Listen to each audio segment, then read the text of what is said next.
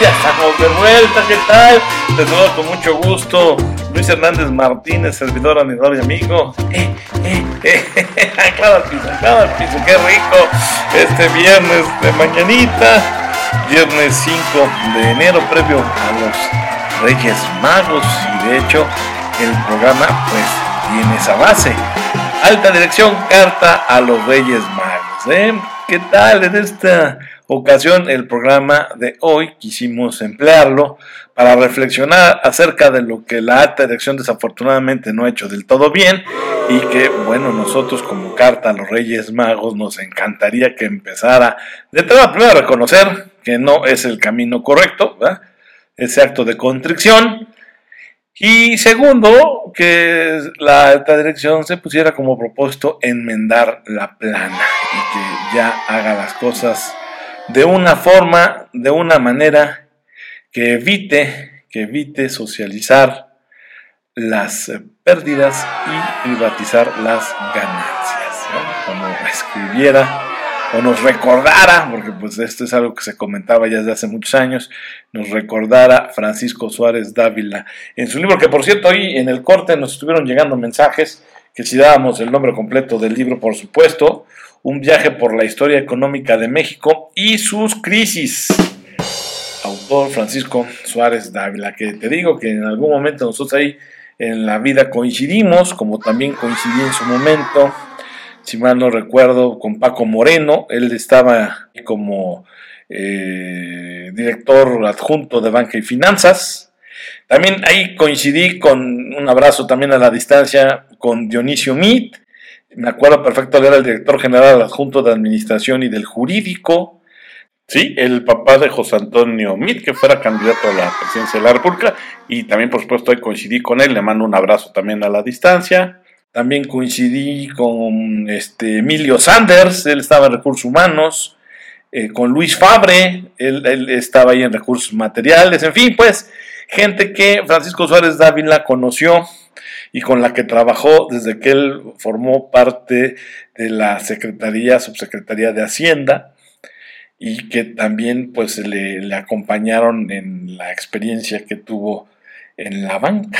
Entonces ahí, desde entonces, tengo pues ya varios años de conocer la trayectoria y trabajos del autor de este libro que estoy comentando, un viaje por la historia económica de México y sus crisis y también pues de la gente que le acompañó y que pues todos coincidimos en algún momento de la historia de la banca mexicana y que bueno pues ya cada quien agarró su rumbo, voló cada quien a su lado, sin embargo bueno quedan los grandes recuerdos y los grandes momentos y experiencias. Por cierto, hablando ya de experiencias, justamente el programa de hoy, este que tiene por título Carta a los Reyes Magos, que busca justamente hacer una recopilación de experiencias acerca de los pecados o errores de distintas compañías o de diversas compañías o de múltiples altas direcciones eh, que pues eh, sin ser hechos aislados desafortunadamente sino incluso hasta pareciera predisposiciones culturales, hacen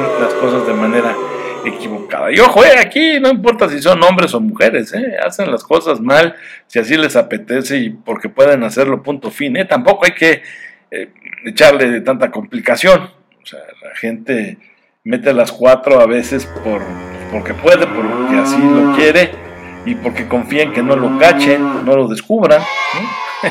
Entonces, este, bueno, pues tampoco hay que quebrarse mucho la cabeza tratando de entender por qué lo hacen o por qué cometen corrupción, pues porque pueden, porque quieren, porque así lo midieron, ¿verdad? Punto, punto.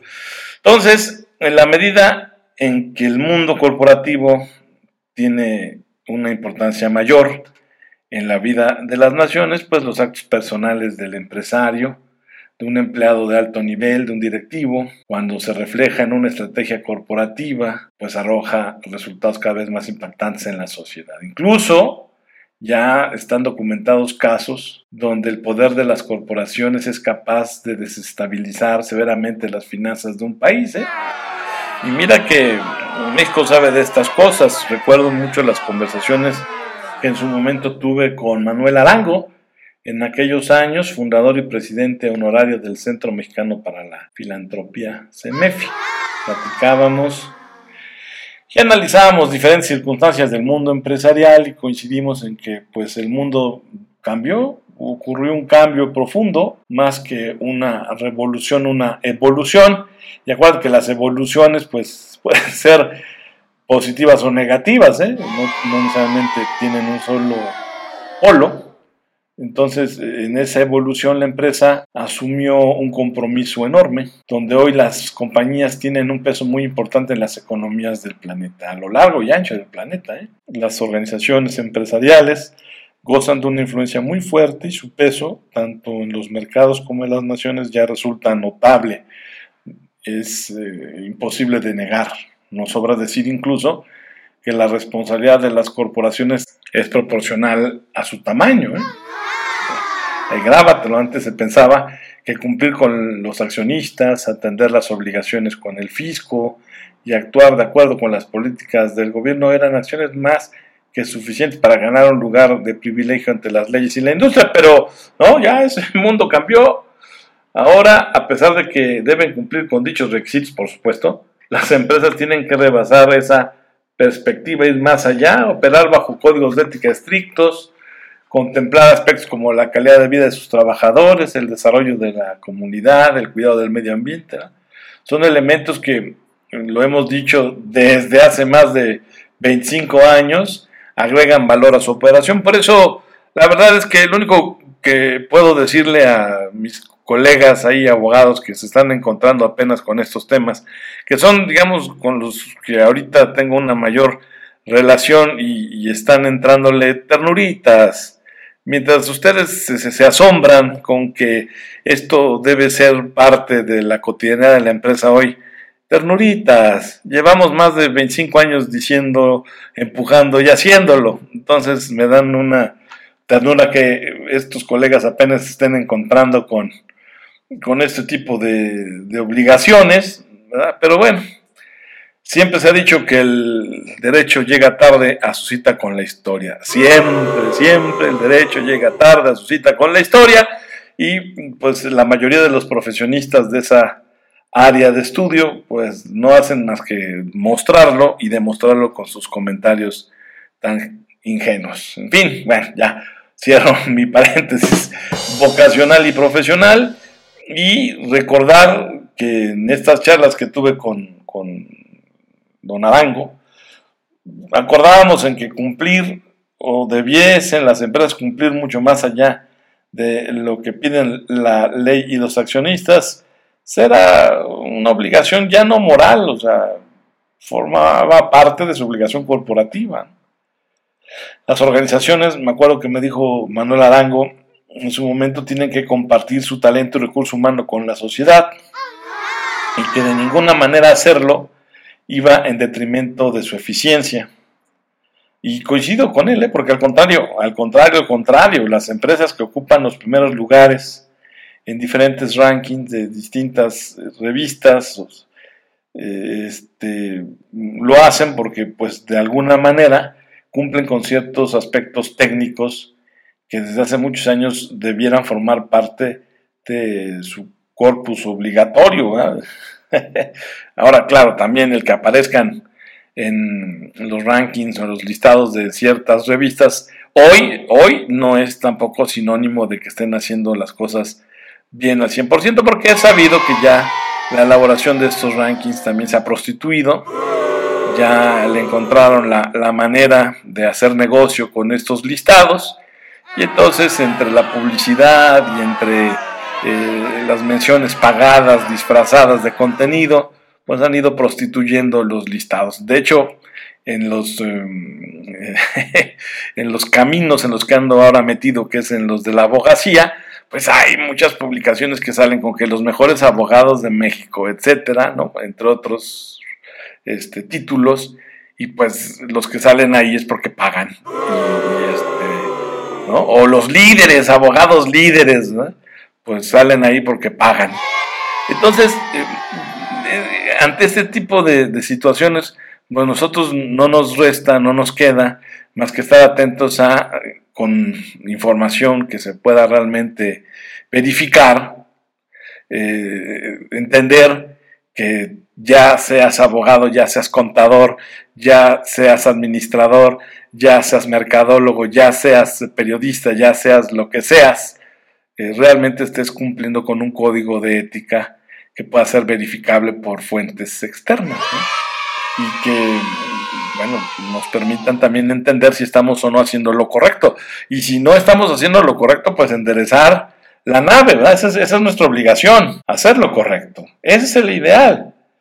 Pero, ¿qué pasa al otro lado de la acera? Que es el contenido del programa. En los otros programas del año pasado nos la pasamos aplaudiéndole lo bien que la alta dirección hacía a ciertas áreas y con ciertos temas de su día a día. Bueno, hoy no, el programa de hoy no. El programa de hoy es hacer una reflexión de lo que se está haciendo mal desde la alta dirección y, qué sucede con las firmas que solo conocen el juego del poder a toda costa y practican la política del fin justifica los medios. Porque el tema es que ahora ya no solamente son firmas o corporaciones privadas, también ya organizaciones de la sociedad civil ya le entraron a este jueguito y disfrazadas eh, de, sociedad organizada, eh, también ya empiezan a hacer su cochinero, también hay que decirlo. Entonces, ya seas una organización de las llamadas de la sociedad civil o una empresa, eh, tienes que reflexionar acerca de lo mal que estás haciendo las cosas con respecto a la sociedad. ¿no? En, el caso, te digo, de, esa frasecita de que el fin justifica los medios, pues no, ¿verdad? Y valdría la pena preguntarte con las empresas que, no obstante las experiencias ajenas una y otra vez ponen en riesgo la liquidez de su negocio, ¿qué se está haciendo con los verdaderos culpables? Porque eso de que todos ponen, es decir, que pague la sociedad, que pague el consumidor, híjole, ya. Este, y, lo pagamos de diferente forma los consumidores, ¿eh? o la sociedad. Eh, la sociedad paga los rescates de los malos empresarios con sus impuestos y la sociedad paga el rescate de los malos directivos de empresa eh, pues eh, con una menor calidad de vida, con un ambiente, un medio ambiente destruido, ¿no? O sea, con la falta de agua, con la falta de recursos naturales, ¿no? Entonces sí, este, de una u otra forma la sociedad termina pagando y los que cometen los hierros, la alta dirección eh, pecadora, la alta dirección que comete las faltas, pues la verdad es que difícilmente reciben su penitencia, su castigo. Ay, y si bien es cierto que dice la voz del refranero popular que no hay mal que dure 100 años ni enfermo que lo aguante, también es verdad que, caray, no hay que estirar tanto la liga porque se puede romper. Por cierto, tú recordarás a Ignacio Aranguren, ¿te suena? Pícala al Santo fue un gran señor, un gran empresario, presidente y director general de Arancia Industrial. También en conversaciones con él Recuerdo que me dijo que cuando tuvo la necesidad de obtener permisos para fortalecer la operación de su compañía, siempre le molestó que mucha gente del sector sacara sus trámites a través de métodos medio chuecos. Sí, es así, tipo franco, don Ignacio Aranguren. Y él siempre, eso, él me comentó, siempre dije no a la corrupción porque hacer las cosas bien sí paga a la larga, ¿verdad? Este, pero paga, carajo. Entonces eh, hay que entrar y decir no. El problema es que ahora ya, como hay tanta gente embarrada, entonces decir no implica que luego te saquen tus trapitos al sol. ¿Y pues qué tiene? Digo, ya, ni modo, pues te, te equivocaste, lo reconoces y ya acabas con el chantaje, ¿verdad? Pero bueno, hay gente que tampoco le quiere entrar así. Entonces, bueno, pues no le queda otra más que formar parte de ese engranaje de corrupción. No fue el caso de Ignacio Aranguren y de muchos empresarios de su estirpe y de su manera de ver el mundo. Él decía también incluso que el progreso a través de compadrazgos, tarde o temprano se termina. Nosotros le hemos llamado grupúsculos, de verdad te insisto, estos grupúsculos lo mismo los tienes en la administración pública en la administración privada y también ahora ya en las organizaciones de la sociedad civil. Tú échale un ojo, pues, este, cuántos colegios de abogados, de contadores, eh, funcionan a partir de las personas de siempre, los mismos de siempre, ¿va? Entonces, y, ah, y, le echan bronca y se, y se ponen a criticar a la administración pública y se ponen a criticar a las empresas y ellos están igual o peor. ¿Eh? Los mismos nombres, las mismas personas, ahí nada más repartiéndose cargos, aplausos, entre ellos se reparten eh, certificaciones, entre ellos se reparten halagos, entre ellos se reparten puestos. ¿eh? Ah, pero eso sí, criticando al otro. Ya sabes, viendo la paja en el ojo ajeno. Regresa.